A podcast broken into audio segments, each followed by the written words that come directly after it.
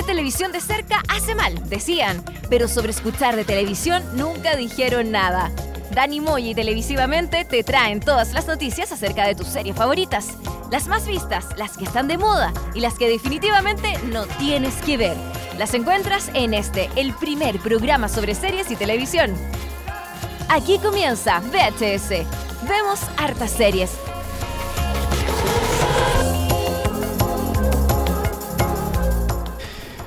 Comenzamos un nuevo episodio de VHS Vemos Hartas Series, programa número 8, temporada número 4. Llevamos ya 4 años haciendo este podcast de serie.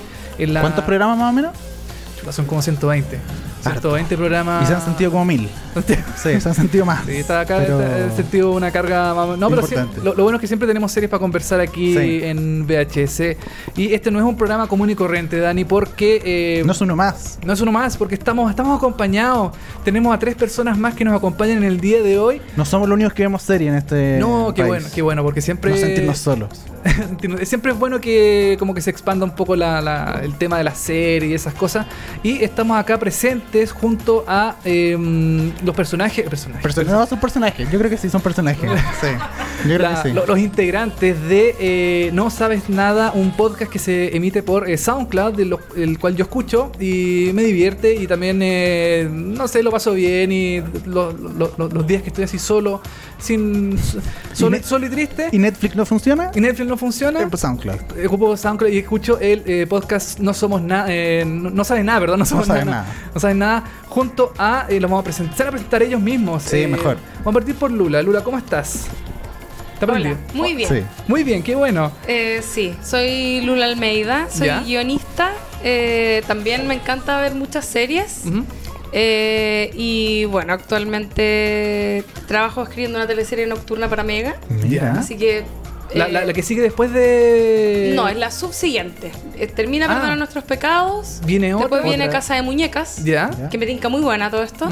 Eh, y después venimos nosotros con un nombre que todavía no, no está al oficial. Ya. Tenemos uno tentativo, pero no se sabe. No vamos a hablar nada de Mega hoy día. No, no, hablemos de Mega. Ya, por favor. Sí. No. Y yo soy Claudia. Puta, no sé cómo decir si Pos y Carabato. Sí, Sí, no Ya, sé si. No, me dicen Tiri, también me dicen Claudia. Así que pueden elegir cómo Pero en decirme. Instagram, Chirimoya. Y Chirimoya. Alegres. Y en Twitter también. Sí, también, en, En todas- en todas las redes sociales. Perfecto. ¿Y eh, quién habló ahí? Alguien que Ah, no nos oh. ha presentado. Oh, otra Oh, voz. otra ¿Quién es? voz. Oh, Qué oh, oh. Patito Fres. no, ¿quién es? Hola, hola. Hola, hola. Patito. Yo soy José Bustamante, periodista, eh, fanático de las series, muy fanático Ya. de las series. Actualmente trabajo en una universidad, Ujú. pero lo que realmente me mueve, me moviliza es nuestro podcast. No sabes nada.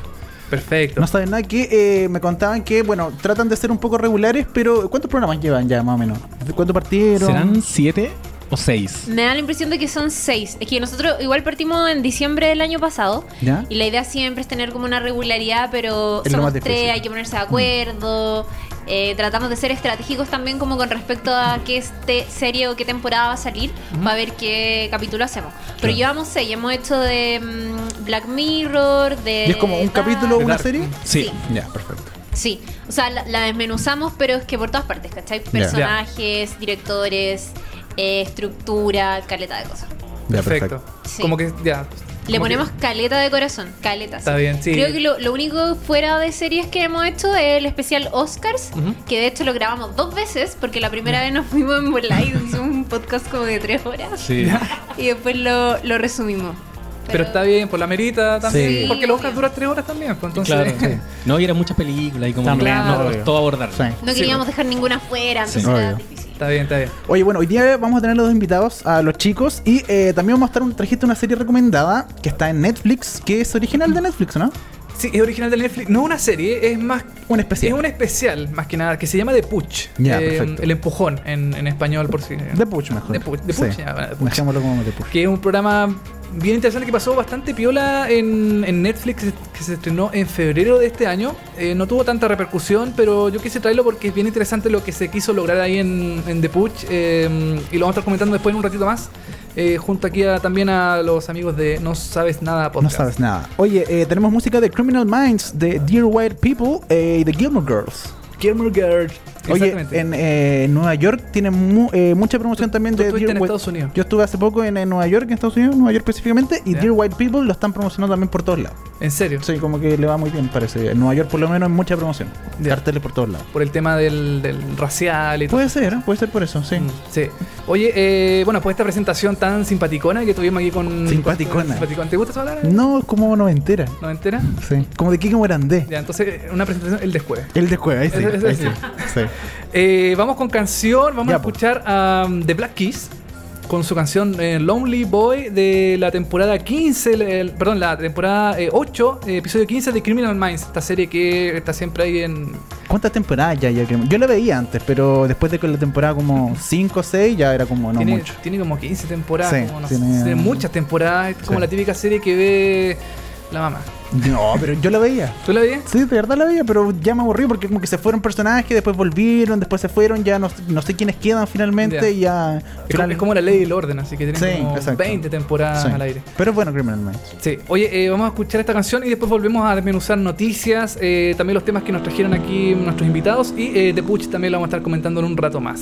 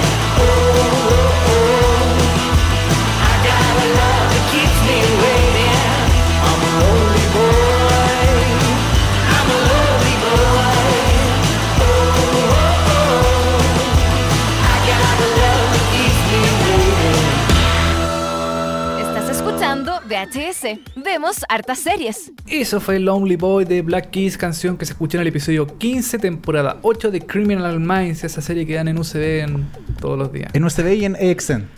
En el ¿AXN cable. también la? Sí. Ya. EXN como más actualizada, pero bien. Perfecto. Sí. Yo no la veo, así que no. bueno, será. La canción es buena. Sí. La canción es Black buena. Keys siempre. Oye, eh, yo tenía una, una pregunta para nuestros invitados. A ver, Porque ellos son tres.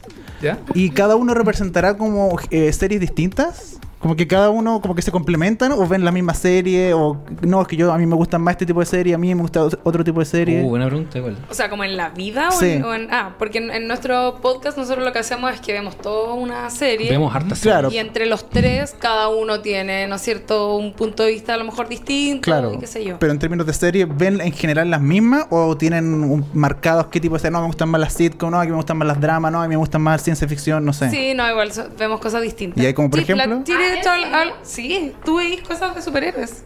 Ah, sí, pero eso es como la gran... Ya, yo soy quizás la más distinta como en ese sentido, porque los chiquillos igual tienen estudios de guion, yo no, no tengo eso. O sea, yo hice un diplomado nomás. Ya, pero igual, están escribiendo como cosas juntos, yo no, Estamos al no he lado de incursionado- audiovisualista.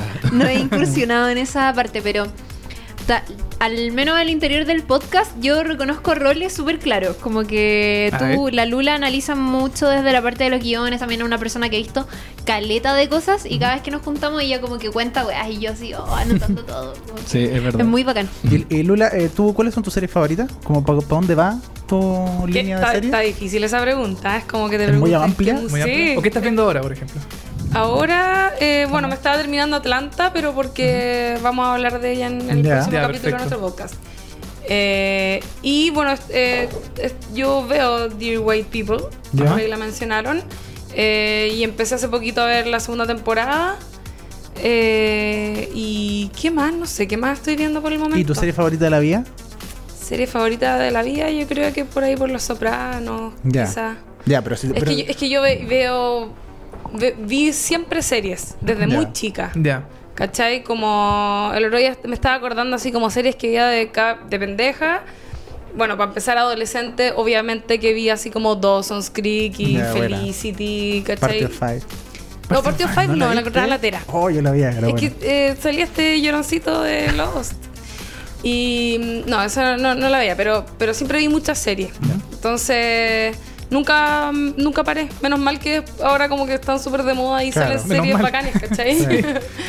¿Y tú, Chirimoya, perdona? No, no, es que yo habría dicho si me preguntaban que te asociaba más a como el dramedy, igual, ¿o no? Yo igual iba a decir eso. Transparent. ¿Ya? Orange. Orange is the New. Black. Sí, ya. no? Gracias por eso, por, por recordarme de nuevo, porque parece que se me olvidan. Mansplaineándote. Sí, pero no, pero. Mira, ac- ¿a ti te gusta Transparent? Muy acertadamente. Efectivamente, Transparent creo que es una de las series que más me ha gustado en mi vida. Ya. Y eso nos da el nexo para la Qué siguiente buena. noticia. Mira el gancho Oh, que nos dieron. medio gancho. Para la noticia de seriepolis.com. Pase gol. Pase gol. Sí, eh, porque vamos a hablar de Jeffrey Tambor. Jeffrey Tambor, que es el protagonista justamente de Transparent, que es este, mm, este como profesor en la serie que eh, descubre que en realidad toda la vida eh, se siente mujer. Claro. Y decide eh, eh, como mm, hacer una eh, transformismo de... No, no transformismo. Derechamente cambiarse de sexo, ¿no? Eh, Es que no sé, que yo nunca vi si al final se cambió de sexo no, no, no caché En la, esa- en la serie se trata de, de un que te- padre de una familia que- están separados con su Ujú. mujer, ¿no es Sí, cierto? sí, con la sí. mamá de los hijos. Y como a los sesenta y tantos, él eh, sale del closet, por así Claro. decirlo, eh, con que en realidad se siente mujer y empieza su proceso de de transición. transformación. Muy Bruce Jenner todo. Eh, sí, pero me- demasiado menos glamoroso. Ya, ok. Como de hecho igual Más eso es real. un tema, porque como es un viejo feo, ¿cachai? Claro. Claro. Eh, su transición es hacia una señora, Ya. ¿cachai? Claro, y por- eso igual es re interesante. Por la edad y eso, claro. Oye, y eh, hablamos un poco de Transparent y Jeffrey Tambor específicamente porque fue acusado de acoso verbal por su compañera de Arrested Development, eh, Jessica Walter. Sí, porque bueno, ya, ya fue acusado hace, Sí, hace rato. Hace rato. Lo sacaron de Transparent. Lo sacaron de Transparent porque eh, mm, acosaba a una eh, ayudante eh, de, de él, que también era, era eh, transgénero. Eh, la acosaba todo y eh, Amazon dijo, no, este lo vamos a sacar de, mm, de, de Transparent, lo vamos a... eh, Porque él es el protagonista de Transparent, lo vamos a sacar y eh, mm, de hecho sigue ahora en, en Arrested Development. Igual es como Sí, llamativo. es raro de eh, que hayan cancelado Transparent porque porque tenía los abu- eh, las declaraciones de los acosos de abuso y, todo el asunto. Y eh, ahora vuelve con Arrested Development, una nueva temporada de Netflix que se estrena ahora en unas semanas más. Ah, sí, Hoy, ¿puedo eh, se estrenó, ya comentar? se Sí, estrenó, obvio, sí, por estrenó. supuesto. Eh, sí, lo que pasó ahí en, en Transparent fue heavy porque es una, esa es una serie con así ya perspectiva de género to- a todo ritmo, ¿cachai? Eh, la, la directora, la creadora de, de la serie eh, vivió, creo, como de primera mano el, el tema de, del, del papá trans. Creo que su papá es trans. Y ella también, eh, como que con el tiempo eh, salió del closet, eh, ahora es lesbiana, como que cambió en muchos sentidos, que eso es muy parecido a lo que ocurre en la, en la serie eh, con, con uno de los personajes. Eh, entonces, claro, que hubiese este tipo de comportamientos dentro de la serie con Jeffrey Tambor, que efectivamente él es uno de los personajes más importantes, el que le da Claro. el nombre a la serie. Sí, porque en realidad es como coral, son varios los protagonistas, Sí. pero es la que le da el nombre. Y, Y la imagen, básicamente, o sea, todos conocemos Transparent por Jeffrey Tambor. o Claro, sea, claro, eh, claro. términos él de el marketing, él era el rostro, sí. y o sea más conocido y eh, él creo que había creo que no sé si hostigaba o acosaba a una asistente Sí. y además a una eh, colega actriz que es Tracy Lisette que ella es trans es muy bonita ¿cachai? así ya espectacular la mina y, y heavy, porque en el fondo estáis, estáis hablando de, de cierto tipo de temas, ¿cachai? Eh, en un espacio donde obviamente intentaron hacer un, un, un ambiente como seguro para tratar este, esta temática. Y el tipo eh, como que intimidó como sexualmente a esta actriz. Ahora, cuando sacaron a Jeffrey Tambor de Transparent, ¿la serie siguió? ¿Sin Va, él? va a seguir. Ah, ¿Va a seguir sin él? Va a tener una temporada más, que es la Ya. última. Ah, ya, Pero no ¿cómo va a estar él Y no dentro del estar, elenco. Y él va a seguir en Arrested Development. O sea, la nueva temporada que se estrenó ya, ya está. Arriba. Está arriba estrenada. ya. Sí. ya está lista. Fue como hoy o ayer, una cosa así. ¿Ah? ¿Cuándo se Volvió- estrenó? ¿Volvió cuándo? La- Hoy día. Hoy día. Sí. Hoy día. Hoy día, que- Ah, hoy día es martes, ¿eh? estamos Ah, grabando claro. este podcast. De martes. no, está bien, está bien. Y volvió hoy día la serie, eh, yo no, mm, no he podido verla, pero eh, igual es como fuerte ver al- a una persona que está acusada Sí, de... ¿usted, ¿usted no les pasa eso? Como que de repente ven series y como que algo les genera ver la serie siendo que el protagonista es como abusador, acosador o algo. A mí por lo menos me pasa, ponte tú, con eh, Soltero otra vez y Herbal Abreu. Como que lo relaciono demasiado y como que igual me genera ver Soltero otra vez y las minas y todo el asunto siendo que Herbal Abreu como que la dirigió. Sí, Claro. totalmente, Sí, ¿o no? totalmente. ¿Ustedes separan el, el- el- el rango de, como de profesional y el rango de persona? ¿Es difícil? ¿Se puede hacer o no? Me encanta ese tema. O sea, estamos hablando... Vamos, a hablar dos horas ahora de, Claro. de aquello. Eh, o sea, creo que es como cuando uno llega al tema de si es posible separar obra de autor y todo Claro. eso. En este caso, claro, no es autor, pero se trata de uno de los participantes más importantes de la serie, Ujú. o sea, de estas dos series. Eh, y efectivamente yo creo que no se puede. Eh, Hay un, la Arely Uribe, una escritora aquí amiga, eh, la otra vez dijo algo que eh, lo encontré muy acertado, que era, era como que en, en esta discusión de si se puede separar eh, obra y autor, eh, la, la verdad es que no se puede separar, pero están quienes dentro de ya ese universo deciden hacerlo y quienes no. Ya. y yo Claro. creo que es eso. O sea, no se, definitivamente no se puede. Pero efectivamente, a, veces uno también toma partido dependiendo de lo que signifique para ti cierta, cierto artista o, no sé, en mi caso, comediante. A mí me pasa que yo era muy fanática de Louis C.K. Claro. Soy, ¿cachai? Lo- lo- de verdad lo encontré un muy bacán. eh, y, y- y me doy cuenta, a pesar de mi feminismo y un montón de cosas, que, que igual le, se lo perdono, igual le bajo el, Ah, ¿cachai? Como que digo, no, igual. Juan lo único que hizo fue mostrar el pico, como que, Claro. ¿cachai? claro. En, en mi propia Solo se cabeza. masturbó, Solo se solo masturbó frente a masturbaba. Claro, tengo esa contradicción, pero Claro, porque de sí. verdad Pero porque siento- somos humanos, está bien, pues sí. Sí, obvio. y además, y dentro de todo, yo efectivamente hago la separación. O sea, creo que igual es un, es un poco distinto. Ya. ¿Cachai? Lo que ocurre ahí. Yo no lo tengo tan resuelto, pero creo Cuesta, que cuesta, sí, es cuesta. Hay algo claro, que es la decisión que tú tomas de, ¿sabes qué? No quiero, políticamente, no quiero ver esta producción porque hay un abusador implicado, pero también está lo que te pasa como de la guata. Claro. Y yo sí creo que, no sé, po, eh, un show de Louis C.K. va a ser bueno, va a ser bueno eh, al margen de todo esto, ¿cachai? Es Claro. bueno, es chistoso. Y eso como, y si me río, eso es espontáneo, es genuino, no, no lo puedo falsear, ¿cachai?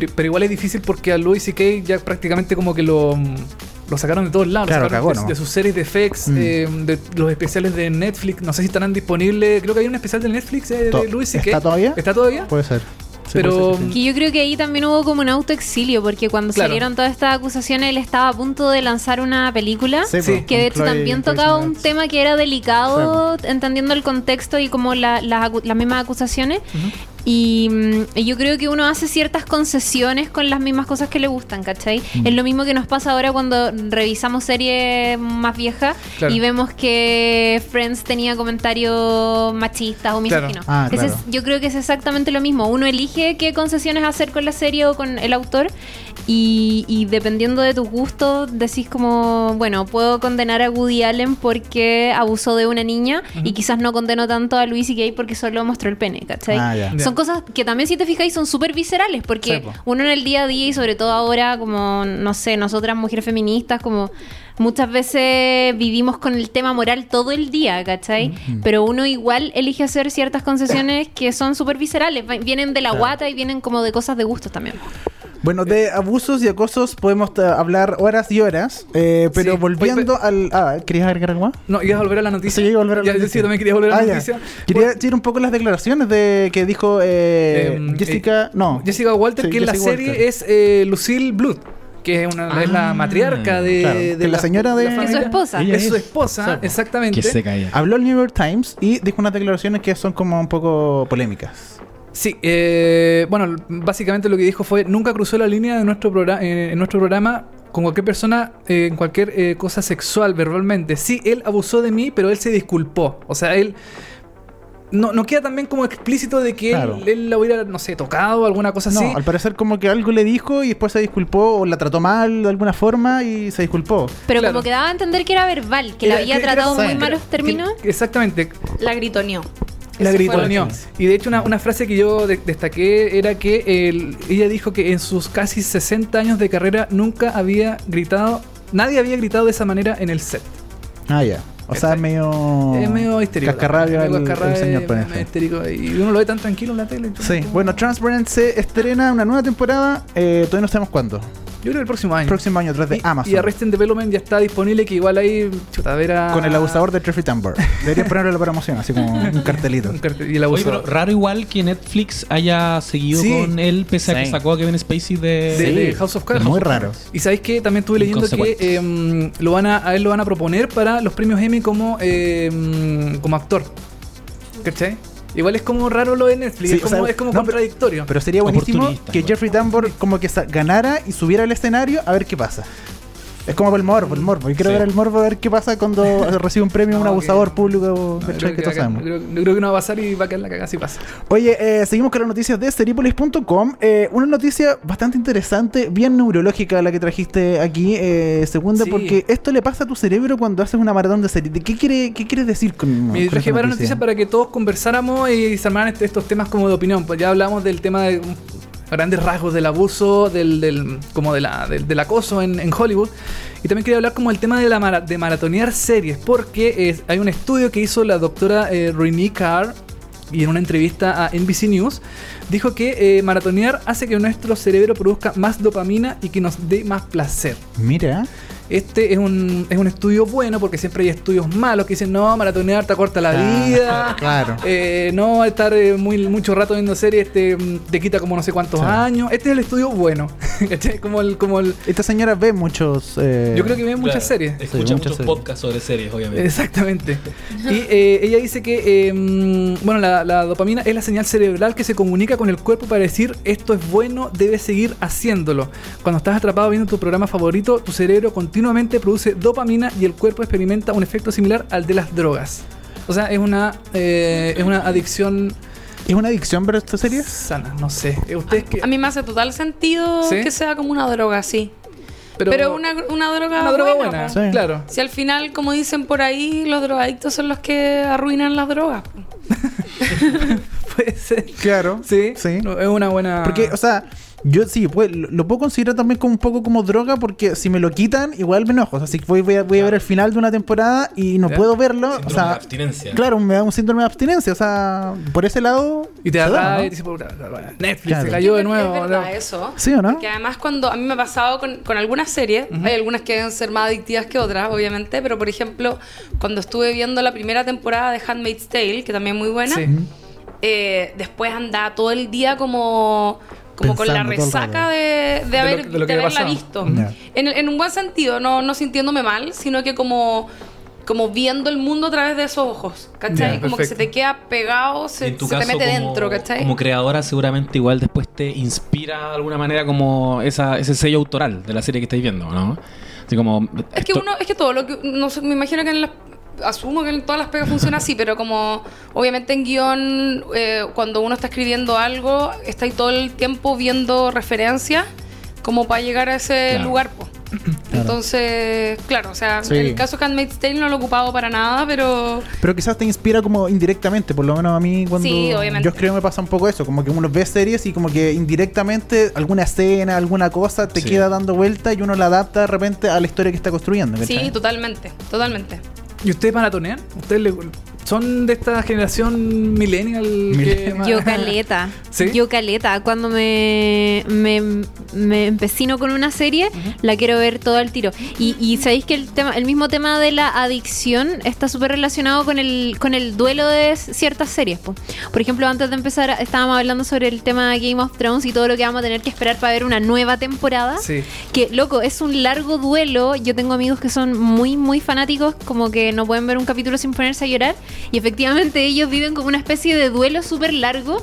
Y su manera de contrarrestar eso es ver todos los días ciertos videos de Game of Thrones ¿En o serio? alimentarse continuamente de teorías, ¿cachai? Ya. Es exactamente lo mismo. Yo recuerdo, por ejemplo, cuando se estrenó Breaking Bad, que yo la agarré Sí, cuando no se terminó la séptima, octava.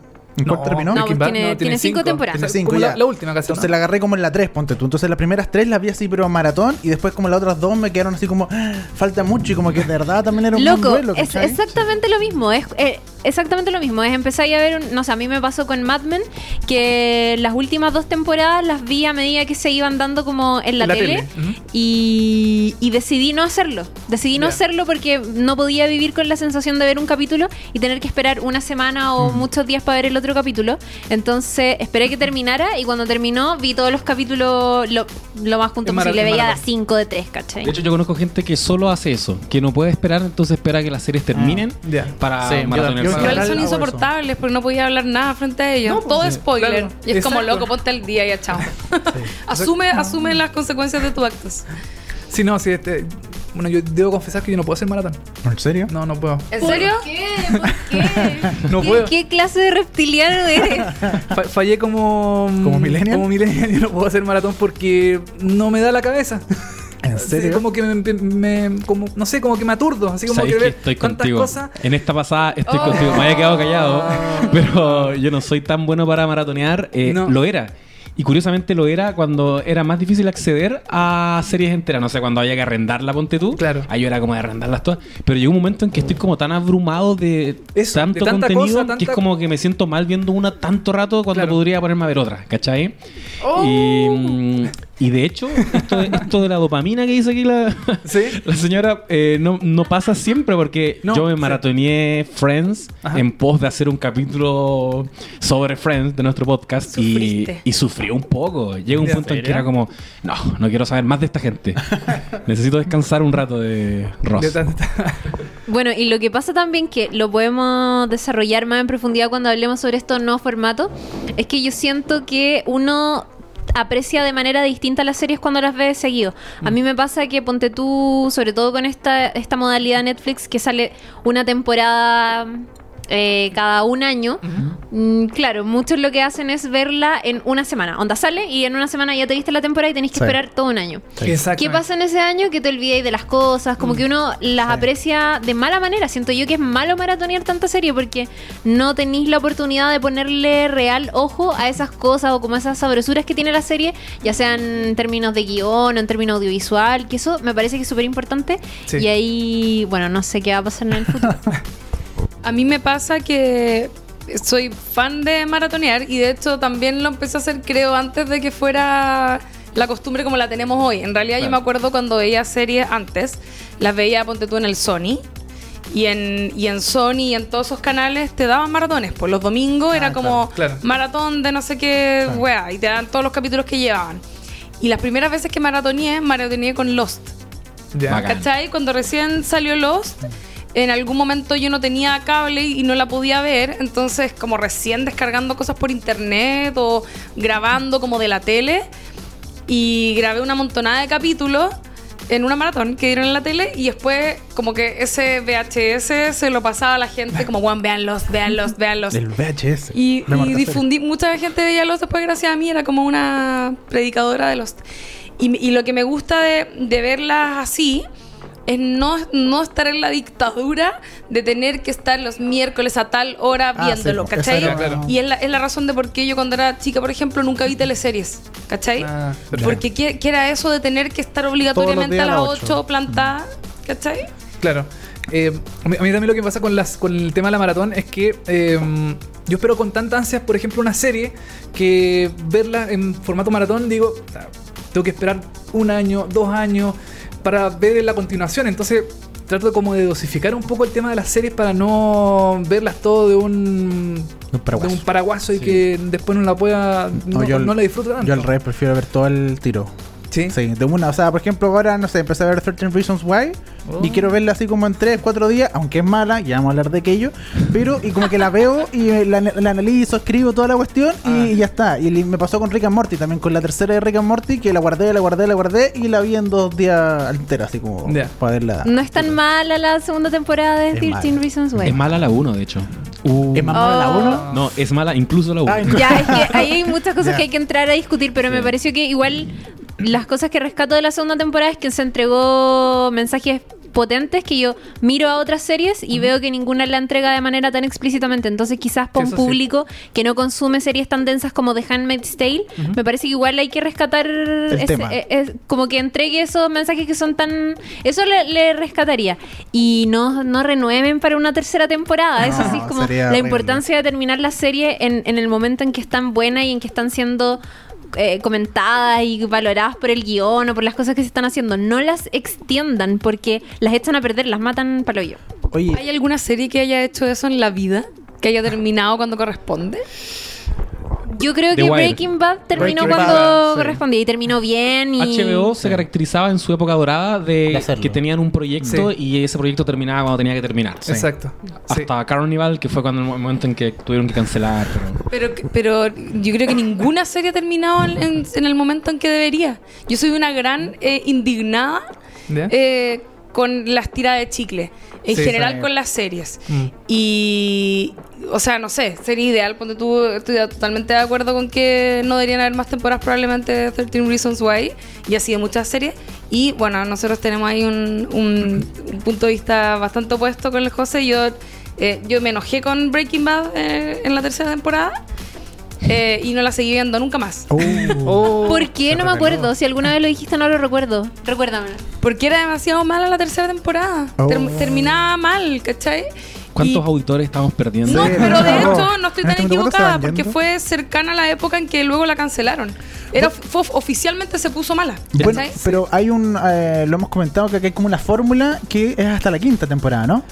Claro, dicen que Claro, la quinta o temporada sea, es como. Es en como teoría, siempre la quinta temporada es como la última buena de todas las series Serie. como. Claro, como ya suficiente. Sí. Y después, pff, Cinco temporadas es como lo suficiente, después siempre la sexta es mala dentro de las temporadas como. Sí, yo de, de hecho la única serie que conozco que siento que, o sea, la única serie que yo siento que como que se ha redondeado solita y que no se, no estiró el chicle, eh, a falta de una, de una palabra mejor, eh, fue The Wire. The Wire es como que está, pero porque también por la estructura que tiene, ¿cachai? Que, que, que no era como, no, no tenía como una trama fija quizás hacia proyectada, ¿cachai? Claro, cada temporada abordaba como un caso distinto. Claro. Claro, entonces como que de esa manera, de esa forma como que quizá era un poco más fácil también que, eh, que no se sintiera que se estaba alargando.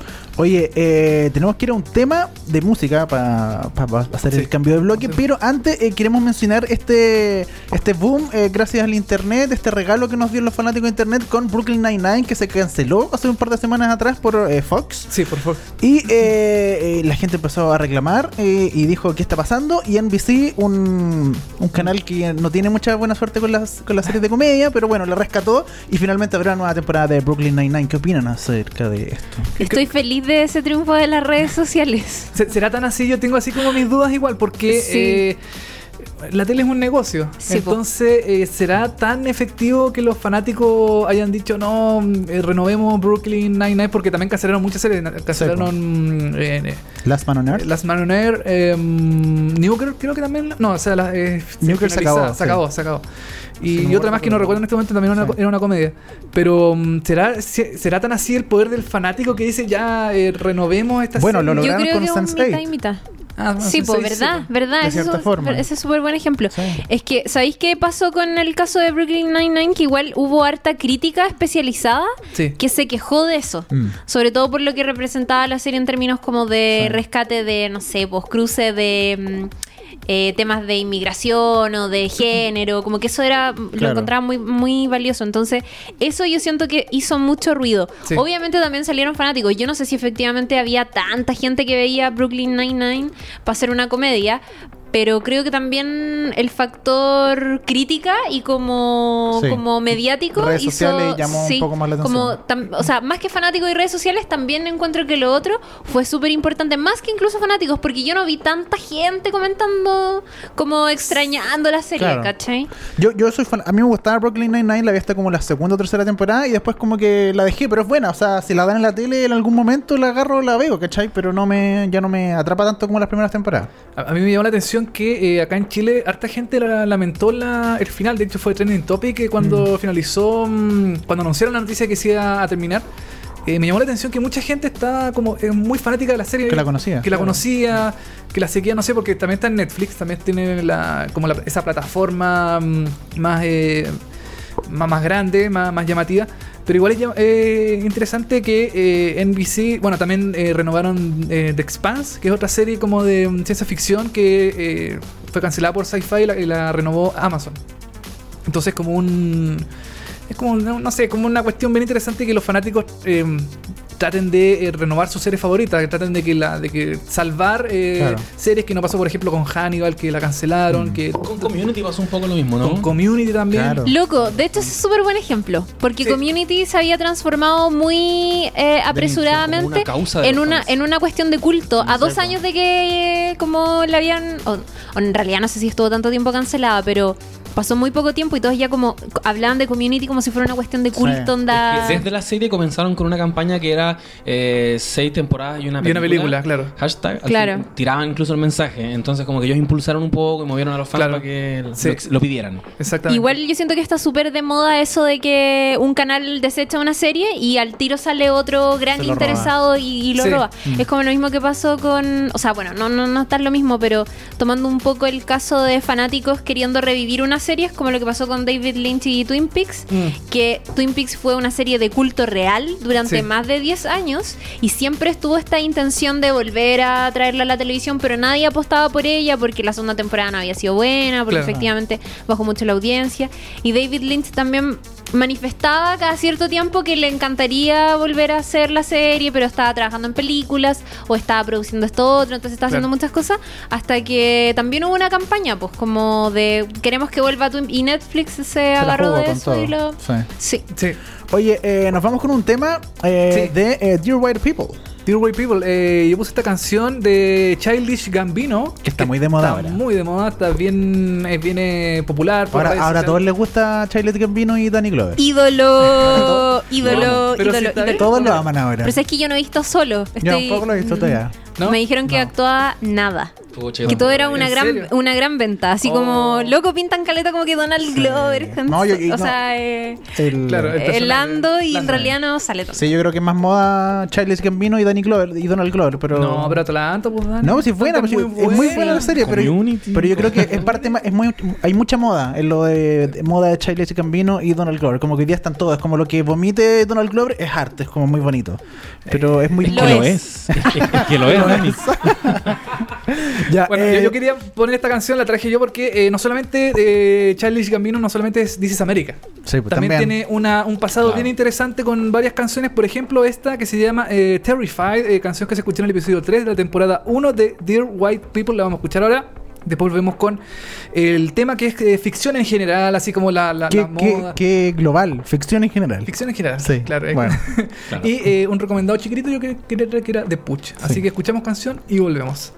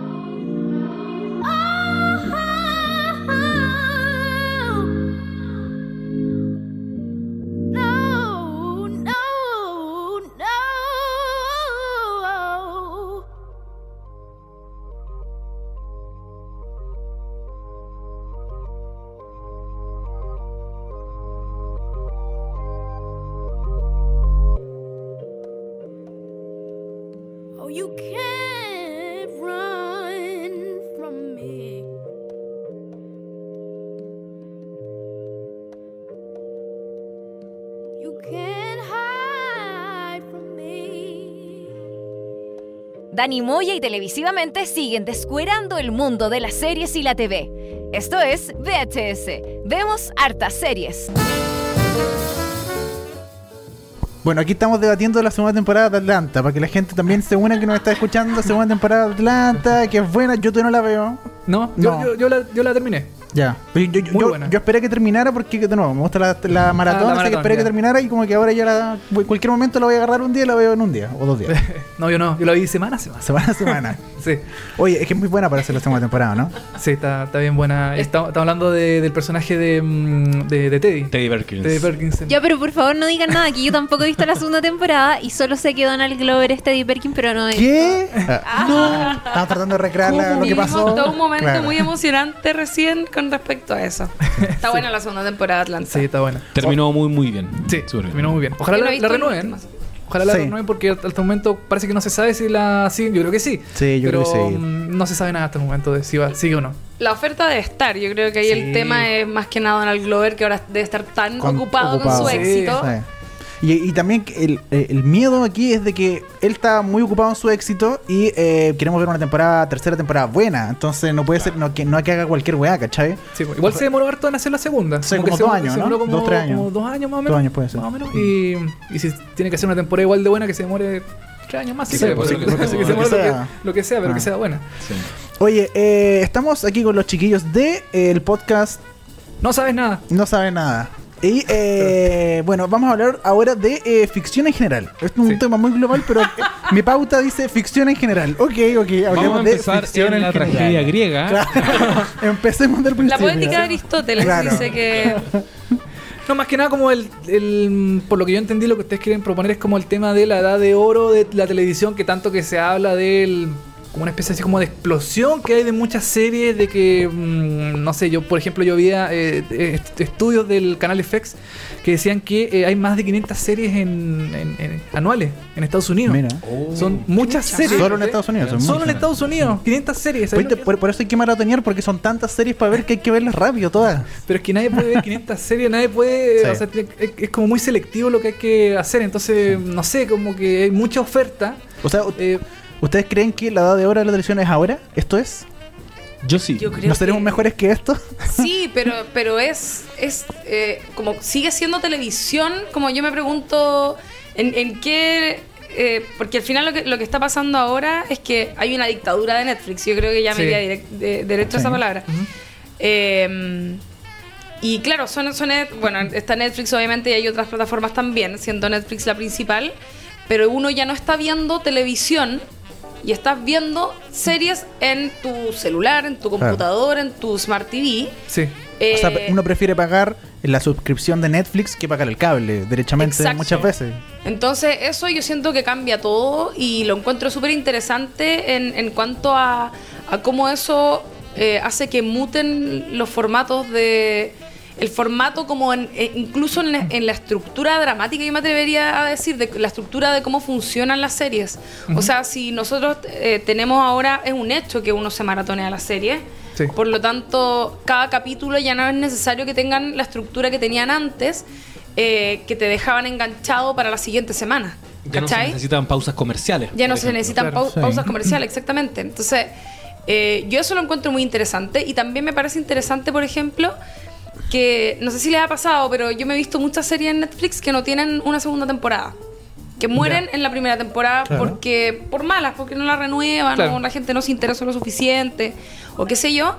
Y, y finalmente es como que, o como, o como yo lo consumo al menos, ese tipo de series, es como que fueran películas para mí. Es una Ah, película claro. más larga, ¿cachai? En una hora y media o dos horas de película, eh, uno no alcanza a profundizar tanto en, en personajes, ¿cachai? Eh, o en. principalmente los personajes. Por lo general era una historia nomás, un- una película, ¿no es cierto? Claro. Era como una, una beta nomás. Cambio, ahora con las series, como que si tenéis 10 capítulos de una temporada, podéis explorar, explorar totalmente eh, el universo de este personaje, los distintos personajes. eh, y, puta, en ese sentido yo siento que, que, eh, en mi vida al menos es como que tomó el lugar de lo que tenía antes el cine.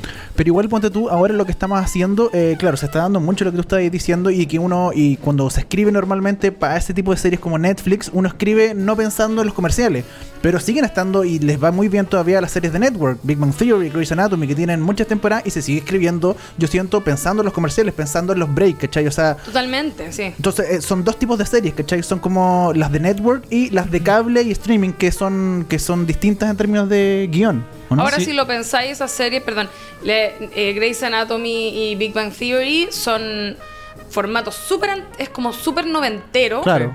Y, y yo siento que la gente que la sigue viendo es como para, no sé, la va vintage. Bueno, pero por ejemplo, no sé, Designated Survivor, que también cu- cumplía el formato eh, eh, de grandes series, ¿cachai? Que de Network tenía como el mismo formato y es de ahora, ¿cachai? Y pero también está en Netflix, pero igual tenía ese como... Estaba escri- escrita como para Network, ¿cachai? Como para comerciales. No sé si lo... Ah, es que yo no la vi. Pero, Ah. pero la hicieron para Netflix. Sí, no, la hicieron para eh, ABC, ABC o CBS. ABC, creo que Eh, era. ABC parece. ABC en Estados Unidos. Pero llegó y- a Netflix. Y llegó a Netflix, ¿cachai? Entonces toda la semana se estrenaba por ABC y también se estrenaba por Netflix. Pero tenía un formato muy rápido, ¿cachai? Muy de network, igual. Y se siguen haciendo igual series así. Entonces es interesante igual cómo se dan este dos tipos de series, como las series de cables, como te decía, y las series de network. Es que es ¿cachai? como, yo creo que al final es como una transición Mm. en ese sentido, ¿cachai? Como que obviamente no, no dejan de existir de un día para otro, pero... O sea, ¿tú, cre- tú ¿Sabes crees que se van a acabar? ¿Que No, yo no creo. No, no, no, De pero, hecho- pero creo que Netflix definitivamente está cambiando la cosa. Yo creo eso que tú dices, yo lo habría pensado hace un año atrás. Que siento yo, Netflix estaba con su mejor momento. Netflix empezó con una tremenda apuesta que era House of Cards, Claro. que era como una declaración de principios. Vamos a competirle a HBO, vamos a competirle a las grandes producciones. Claro, pero de Eh, cable. Pero de también. cable. Siempre sí. pensando como en, en ese en es- ritmo. y en ese momento yo dije, wow, aquí pasó algo, aquí hay un nuevo formato, claro, se eliminaron los comerciales, ya no necesitas el cliffhanger, pareciera que la unidad dramática es la temporada, ¿cachai? Ya- Claro. Ya, no el capítulo, ahora Claro. es- Claro. ves una temporada entera, pero de un tiempo a esta parte he estado pensando que con tanta, tanta información, tanta estadística que maneja Netflix, se están un poco dejando llevar por eso y ha bajado un poquito la calidad. Sí. Ya. Y llegamos a un momento que para mí es clave, que es eh, no es de Netflix original, pero sí tiene como el sello Netflix, que es la Casa, Casa de de Papel. ¿Ya?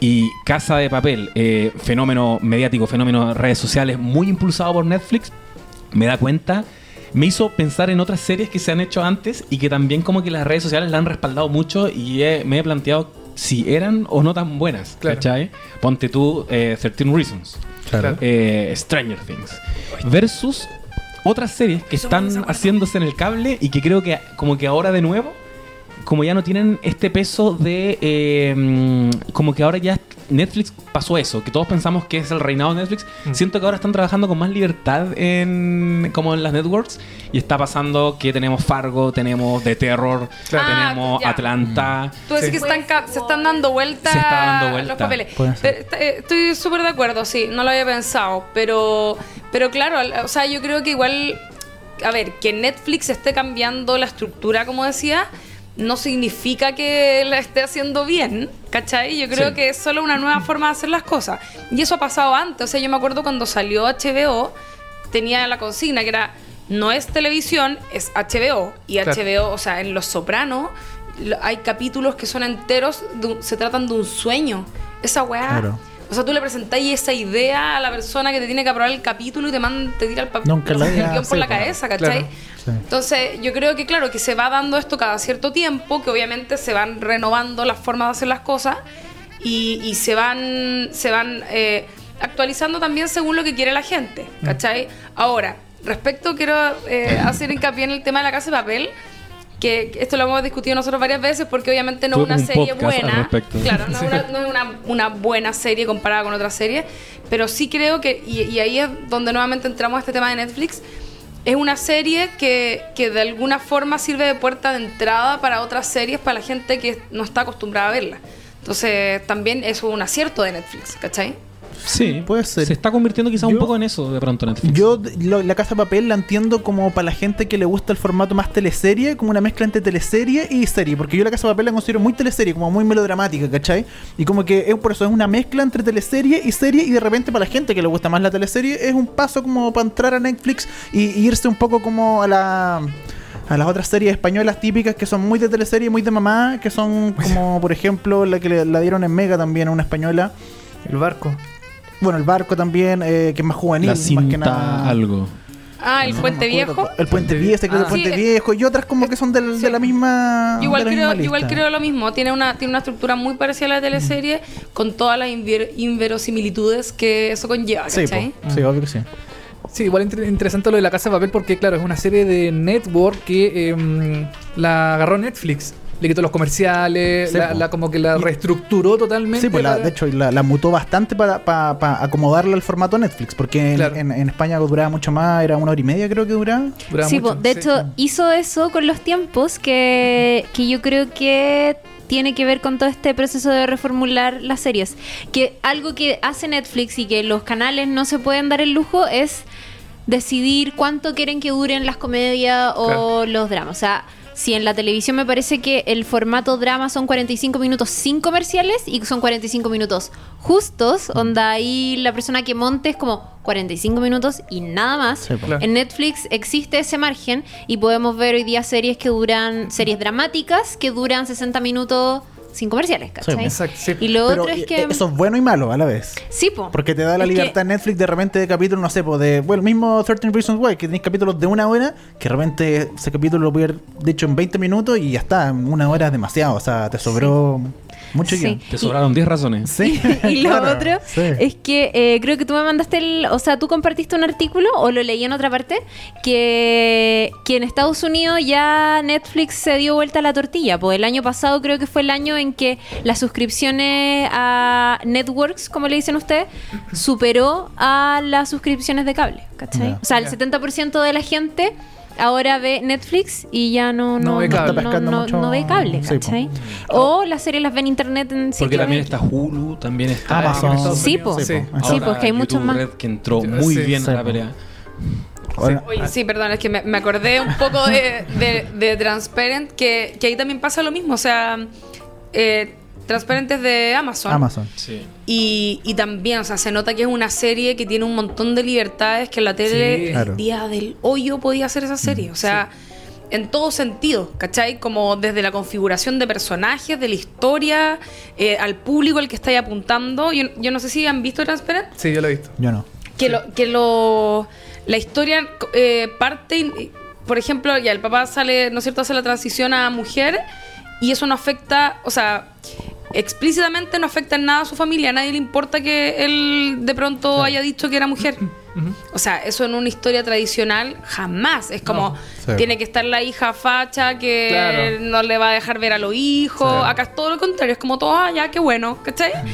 y hay una, eh, no sé, como conflictos internos y, es- y se da en, esa, en ese camino que es algo súper poco televisivo, pues, ¿cachai? Claro. Entonces, en ese sentido, claro, o sea, eh, en general las plataformas están dando todo vuelta y me parece súper interesante lo que decía el José recién respecto de, mm, de que ahora se eso esté afectando como en, en- de rebote a, a los canales, ¿cachai? Y- Y, a cómo se están haciendo las series de los canales porque obviamente tienen que saber levantarse de lo que les está pasando, ¿cachai? Ahora a mí me pasa algo con, eh, con este formato como de streaming y tan como libre que de repente el formato sitcom como de comedia clásico eh, no, no lo veo tan claro en el streaming, ¿cachai? Como que siento que el network funciona muy bien el sitcom porque es muy rápido y tiene que ser 20 Claro. minutos y funciona ahora y con público, etcétera, pero todavía el streaming como que no lo ha hecho tan bien, como que como se da estas libertades de permitir un montón de otras cosas, de repente se pierde, ¿cachai?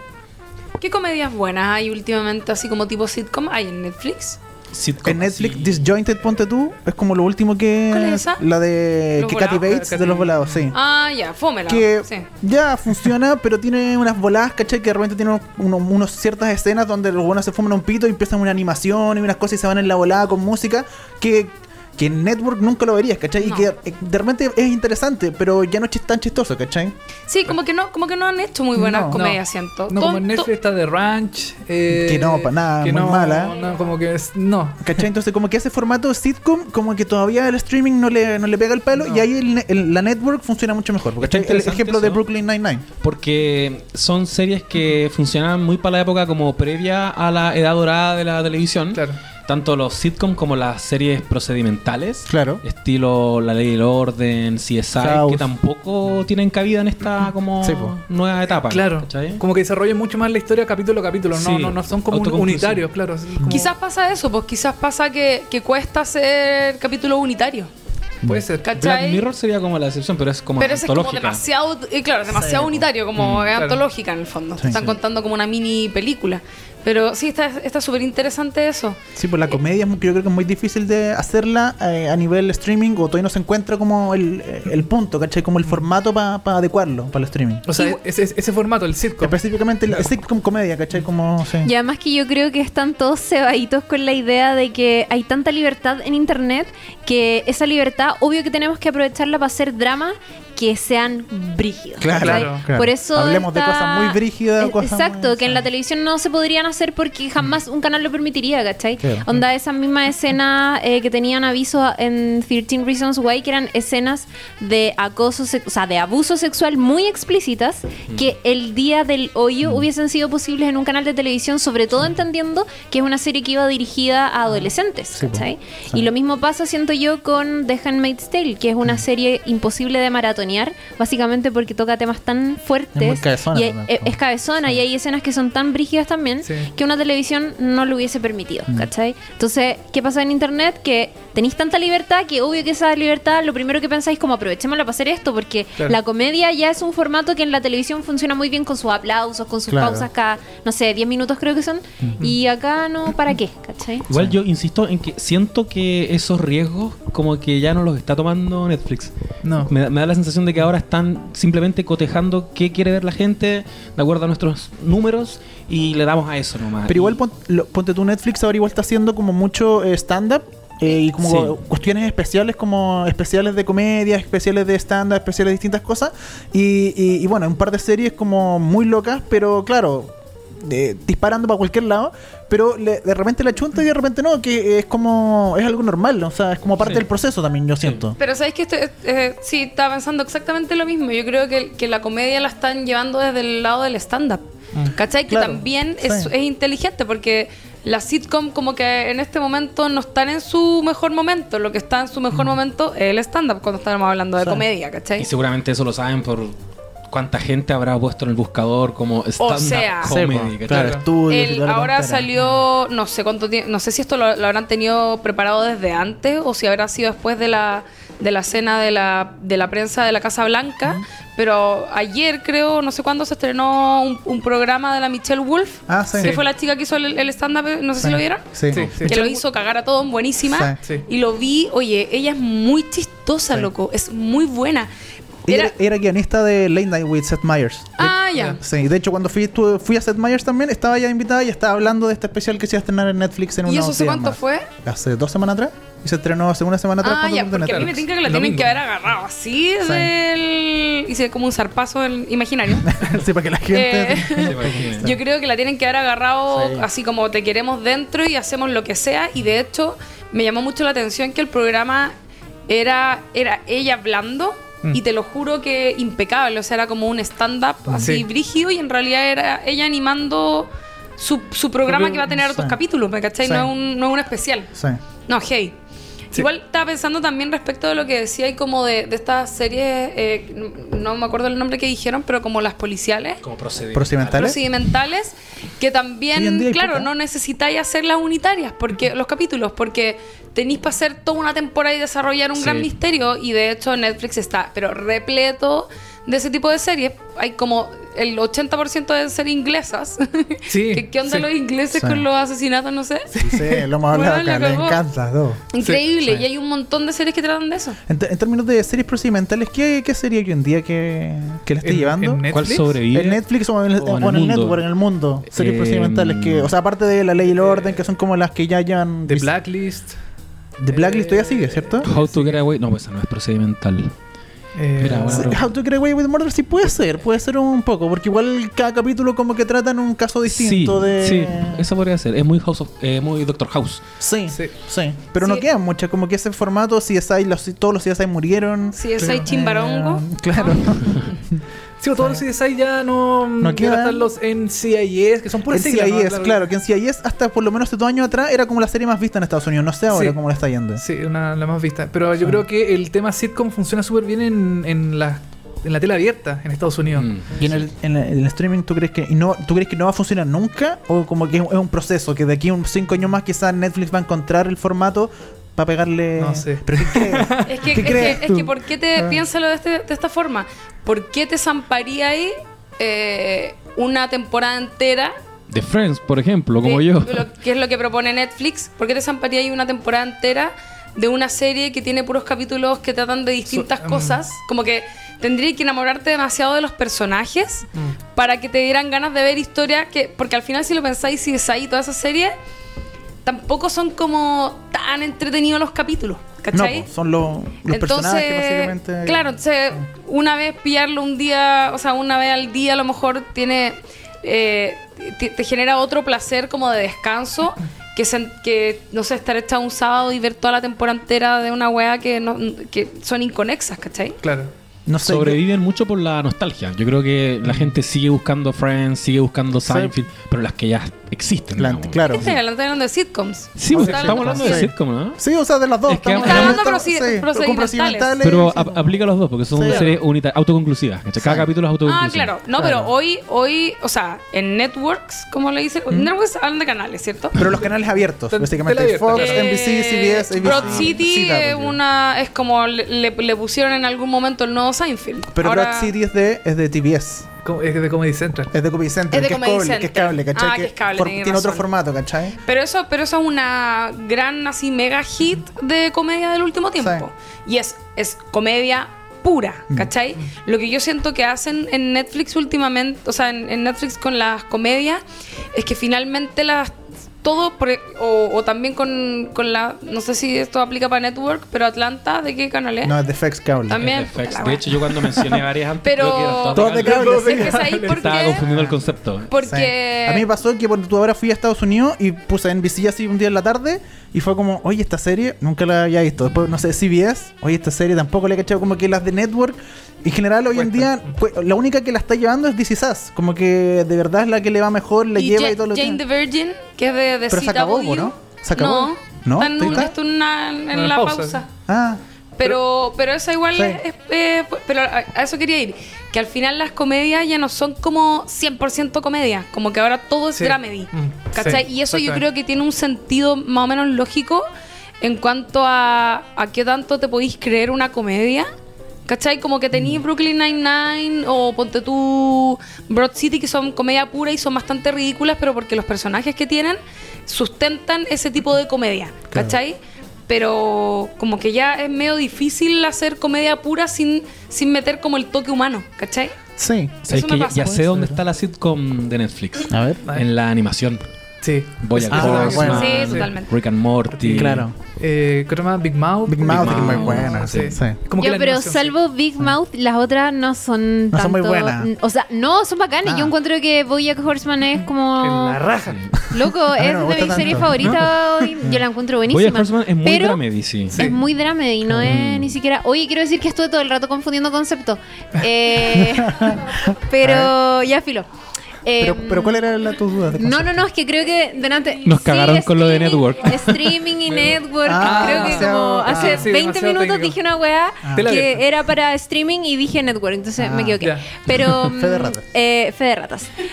No, iba a comentar algo que salió el otro día en la prensa que era referido a la situación de ¿La prensa Inglaterra. nacional? No, Inglaterra con respecto a la televisión y con respecto a los servicios de televisión por streaming. Y lo que pasó allá fue que los, todos los jóvenes migraron hacia el streaming, ¿cachai? Ah, Entonces, hoy día las personas que ven televisión, las personas que ven BBC, no son personas de entre 25 y 35 años como era hace 7 años. Claro. 7 Claro, años siete nomás. años no es sino poco. que ahora los que ven BBC son personas con promedio de edad entre 50 y 60 años. Oh, Entonces, eso hace que el contenido de televisión también se modifique. Es como, imagínense lo que pasaría hoy día en Chile si es que la mayoría de nosotros migramos definitivamente a la televisión por streaming y nadie ve ni TVN ni Canal 13, que programas como Rojo no existirían. Pero es lo que yo, ¿cachai? yo, yo, Y yo eso- siento que es lo que pasa hoy en día. Y o eso eventualmente va a profundizarse, yo creo. Sí. Sí. Yo creo Yo, llevo años sin pagar cable, solo, Yo, solo n- Netflix. yo no tengo cable, no, no lo. O sea, salvo porque ahora el- viene el mundial, quizás lo consideraría un poco, pero ni eso, porque también lo Sí, podéis ver po. por internet, entonces, como no. Pero ese también es un No tema, tiene como, mucho como, sentido. como que Netflix está como abarcando mucho. Y hay Sí. otras aplicaciones, otro- otros canales, otras cosas que tienen muy buena oferta. Fox está, mm, Sí, Fox, HBO Fox, Go, FX. eh, FX, Como eh, Hulu. Hulu, que, a Chile tú no llega. to- todavía no llega, entonces como que Creo siento que Seinfeld está en Hulu, ¿no? No, lo se sé. cambió a Ah. Louis, Louis estaba en... Louis. Ah, sí. Lu- Louis no, C.K. Seinfeld no está. ¿Pero qué es Seinfeld? ¿La serie? Las, eh, sí, pues, La serie no está en Netflix. Ah, la No, serie. está, No, no. está, en No. Am- está en Amazon. Ah, está en Amazon. Está en Amazon. si sí. estuviera lo sabría, no está. Y yo como años esperando que la suban y no. Pero también es como un tema de una especie de burbuja mm, seriéfila de que todas las series si no están en Netflix no la ve nadie más. Es- es más complicado, sí, po. es como, no, es que no sé si sea más complicado, yo creo que es como... mm, también eh, creo que radica también como en la flojera de que solamente Netflix, y, y también es caro Netflix, y pagar por todas la- la- la- Mm. la- las aplicaciones igual no deja de ser, es como pagar el cable. Es como pagar el cable, sí. el y fondo- de hecho, el filtro, sorry, es que el filtro que tienen muchas personas, cuando tú, no sé si les ha pasado, pero como que va y recomendáis una serie, es como, bueno, aquí bacán, me tinca caleta, pero está en Netflix. Es y claro. entonces como, Sí. no, No. ah, Ah, entonces puta. filo. Eso pasa Y demasiado. yo como, Sí. loco, series papaya, no sé, como hay otras Claro, alternativas. existe el cable Sí. HDMI. Sí, Claro. también. Pero es la gente es más pajera, sí, es verdad. Sí. Sí. Entonces, claro, como es un tema de que Netflix está ya, sacan series casi toda la semana, nuevas de ellos, de adquieren series, claro. Uno puede ver series de Bélgica que están en Netflix, de Dinamarca que están en Netflix. que Eso aquí- igual yo lo encuentro bacán. Es- sí, pero Sí. claro, en el cable no puedes tener esa opción, por Sí. ejemplo. Pero mm, yo siento que como que Netflix está abarcando mucho y eh, está dejando de lado como las otras aplicaciones que también no Mm. son malas. HBO, lo único malo de HBO Go es que tiene solamente series de HBO.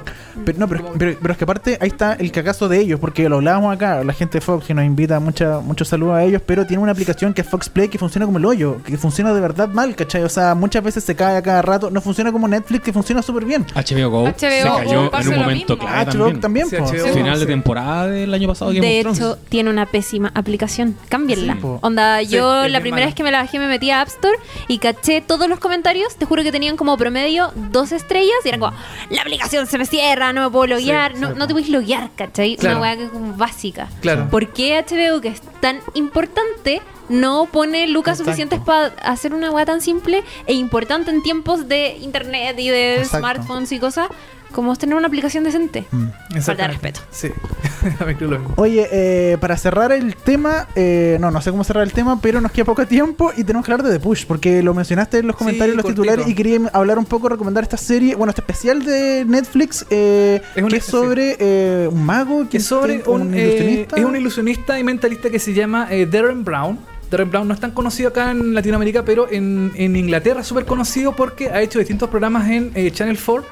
Que, por ejemplo, eh, él jugó a la ruleta rusa en vivo eh, por eh, televisión. Él eh, le dijo a una persona es que. como el Tony Camo de, No, de Gran pero- Bretaña, ¿no? No, pero como que- para que la gente entienda, para que la señora Juanita que está en su casa escuchando el podcast entienda, ¿no? P- Pero Tony Camo es inofensivo, te hacía comer cebolla y nada más. Ah, ¿Él, él no era el de juegos mentales? No, ese es No, es ese. mm, ah, Chris Angel. Chris Angel parece. No, Sí. no, no. No, Eh, yo ¿Juego- había un ¿Juegos mentales de programa- Nat Geo? Sí, Ah, sí, no, no es él. ¿No él? creo que Ah, no, no. No, este, este es otro tipo. Sí. Chris Angel. Y eh, bueno, también le, le- le hizo creer a una persona que eh, había llegado al fin del mundo, mató al actor Stephen Fry en vivo en, un, eh, en una presentación de teatro. Él como que siempre busca el, eh, como la, El impacto. el impacto en la persona. Y eh, se asoció ahora con Netflix para hacer The Push, que es un programa de televisión. También él ocupa distintas técnicas de mentalismo, de, de, de- de ilusión, también mucha cosa psicológica. Y eh, le hizo en el fondo creer a una persona que en, el- en este caso en, la- en el programa eh, Chris, que em, eh, a- a- en la evolución del programa que tenía que matar a una persona. Ya, ¿y por qué tiene que matar a una persona? Es que no te puedo contar porque Ah, sería es spo- es spoiler. Ah, si ya. te cuento por qué, eh, cómo llegó al fondo de, de que una persona común y corriente, así como nosotros, por ejemplo, Pero lo tiene que matar empujándolo, por eso se llama The Push. eh, empujándolo, claro. Sí. Lo mata empujando. Y em, no les voy a decir tampoco el final, si es que lo llega a hacer o no. Em, es bien impactante el, el- el programa porque es muy realista. En el fondo eh, hizo como una especie de em, reality show en, una, en, una, en un evento benéfico que eh, iban pasando ciertas cosas que hacían que esta persona eh, decidiera si matar a una persona o no, una persona común y corriente. Entonces, en el fondo es que quiere em, mostrar si eh, hasta dónde llegamos nosotros como seres humanos, cuál es el límite de, em, de tener, eh, de llegar a matar a una persona si es que es necesario realmente hacerlo o no. Ahora, todo esto podrá ser mentira, ilusionismo, Ese- claro, ese este todo el asunto, pero, es el pero, pregunta. Sí, está, eso, eso es un gran tema. pero está Sí. bien hecho, si lo principal es que está bien hecho. Es una mega, mega producción. Sí, ¿tú, una- tú la viste? Sí, a tal punto que tuvieron que recrear el cuerpo de uno de los actores, Sí. como nunca se ha hecho en la historia del cine, poco menos. Claro, no, trabajaban con, con unos gallos de, de efectos especiales ganadores del Oscar Claro. y replicaban el cuerpo de la persona a la que supuestamente él tenía que matar y todo. Claro. Y claro, o sea, al final, al final lo impactante que fue, la- yo lo vi también y, y la razón de por qué lo puse play, ¿cachai? Es porque el weón parte diciéndote, claro, el weón parte diciéndote, eh, vamos, vamos a lograr que esta persona mate a alguien Claro. eh, sabiendo que es una persona completamente normal. Entonces, en el fondo lo que hacen es como generar una, una secuencia de situaciones y, y condiciones de presión tal que por presión de grupo, más o menos, eh, esta persona iba a Te terminar obliga- matando a otra. Igual al comienzo hacen un filtro donde seleccionan personas más mani- manipulables. Sí, Exacto. todo Sí. se trata de concesiones. Todo es, es como ir avanzando paso a paso, eh, eh, como cediendo eh, en voluntad hasta llegar a ese punto. Claro. Es heavy. Yo Sí. quedé así, pero. Es bueno. ¿Cuánto dura? Yo lloré. Tiritona con la wea. ¿En serio? ¿En serio? Yo quedé tiritona con la wea. Guau. ¿Cuánto Yo dura más o menos? no quiero contar cómo termina, ¿Hora y pero lloré. Más o menos. Duró como una hora y media y es el primer especial que tiene este, mm, este mentalista en- en Netflix. Va a tener dos más. Perfecto. Que no se sabe si. Yo creo que no, o sea, no, van a hacer, no van a hacer lo mismo, pero mm, van a tener como también seguramente la lógica de que eh, van a impulsar a una persona a hacer algo contra su voluntad, quizás. Entonces, igual Sí, es lo, terrible es eso, es que es persona que se da cuenta de lo manipulable que es al final, ¿cachai? Claro. po. Bueno, de hecho, de hecho la, el especial parte, que imagino que esto se puede contar porque no es spoiler, ¿Sí? parte para ejemplificarle a uno de los actores que va a participar en la historia, eh, logra que esa persona llame por teléfono a un café que está al frente, como que están mirando Ah, desde sí. una azotea un café. Y, y- y le dice al actor lo que haga, y- o sea, lo que tiene que hacer, y este tipo llama al café y le dice al tipo que está atendiendo, que contesta el teléfono, al barista, le dice, mira, eh, no, hagas, no, no hagas ningún tipo de escándalo, pero la mujer que está ahí con el coche, que es una persona X, que está con su coche, con su guagua, eh, es, una, es una tipa conocida que secuestró a ese bebé y tú tienes que lograr sacar ese coche del café y llevarlo a la cuadra siguiente. Y el güey lo hace de, tan- de tal forma que un guan termina robándose una guagua, Oh, ¿cachai? claro. Entonces, bueno, obviamente después estaba Bueno. todo preparado y qué sé yo. Claro. Pero, pero claro, o sea, es, es heavy como también jugar con eso, yo siento. Sí, Es muy maligno, como solo para la TV. Sí. En teoría te está enseñando algo, pero igual. Al mismo tiempo No sé. es muy morboso. Es morboso, morboso. sí, porque para saber si que en realidad va a ser, eh, va a matar a una persona. Igual como dices tú, está el, como el, el, el bichito de que esta cuestión es falso. Sí, lo más De probable es que sea falso, pero, pero no se nota, Pero- esa es la gracia, porque no, que uno crea que, es de verdad, ¿cachai? Pero igual es impactante ver el, como el proceso para que esta persona Mm. haga lo que le dijeron que quisiera, como decías tú, como presión social, como mm, en grupo. Igual interesante, está en Netflix, eh, dura una hora y media más o menos, aproximadamente, bueno. una hora y cuarto, por ahí más o menos. Eh, y es eh, interesante porque este, este tipo es, viene como especial para sus programas, para sus cosas. También desenmascaró, me acuerdo, a, a tarotistas. de- ¿A Pedrito Engel? A Pedrito Engel. ¿Lo desenmascaró? En, en Inglaterra. Inglaterra. Al Pedrito Engel de allá. Al, Pedri- Pedrito Ángel de de Peter Inglaterra, exactamente. Angel. Peter Angel. Peter Angel. Peter Angel. Oye, chiquillos, muchas gracias por venir. Se Sí, han pasado. Feliz cuando quieran los recibimos en nuestro podcast. Sí, pasen el dato. ¿cómo lo Sí. escuchamos ustedes? ¿En qué- Que ¿Cuáles son las su coordenadas? Ah, bueno, eh, síganos en nuestras redes en arroba no sabes, no, ah, no sabes nada podcast. Estoy diciendo lo ¿Esto correcto. es SoundCloud? ¿Es? Uy, lo olvidé. ¿Cuál es SoundCloud, po. No, no, no. Meme. es ¿Esto es soundcloud.com slash no sabes nada. Ah, ya. Y en Instagram también nos pueden encontrar porque tenemos activo un Instagram Gracias, que es no sabes nada podcast. Ya, perfecto. Muy y em, tenemos un fanpage también que se llama Sí, No sabes nada. No Sabes Nada. Facebook.com Sí, slash nos llamamos no sabes nada. No sabes nada en referencia a You Know Nothing. Por- Ah, porque el año pasado ya. analizábamos capítulo a capítulo todas las cosas que iban saliendo de Game of Thrones ¿Ya? y como teníamos que vivir este duelo largo de no serie, eh, dijimos ya, pero hagámoslo de otras series. Sí, total, igual vemos hartas series como ustedes. Ah. Pero, pero, pero eso, eso Bien, bien, bien en pero Netflix. el análisis de los episodios lo grabaron o, o no? Lo hacíamos por Facebook Live, ¿cierto? Ah. Sí. Ah, perfecto. Y nos bajaron Facebook varias Live veces porque teníamos artesanal. música como tu, tu, tu, Ah, nos bajaban. Suele pasar. Sí. sí. Eh, pero esperamos. Y ahora vamos a hacer esta semana el capítulo de Atlanta. ya, ¿O es. no? Sí. Amigos, Lo vamos a grabar confírmenme. pasado sí, mañana. por supuesto. Ya, va a estar arriba. Pasamos Sí, Chequen. va a Ya, estar- no, la próxima semana yo creo que va a estar arriba.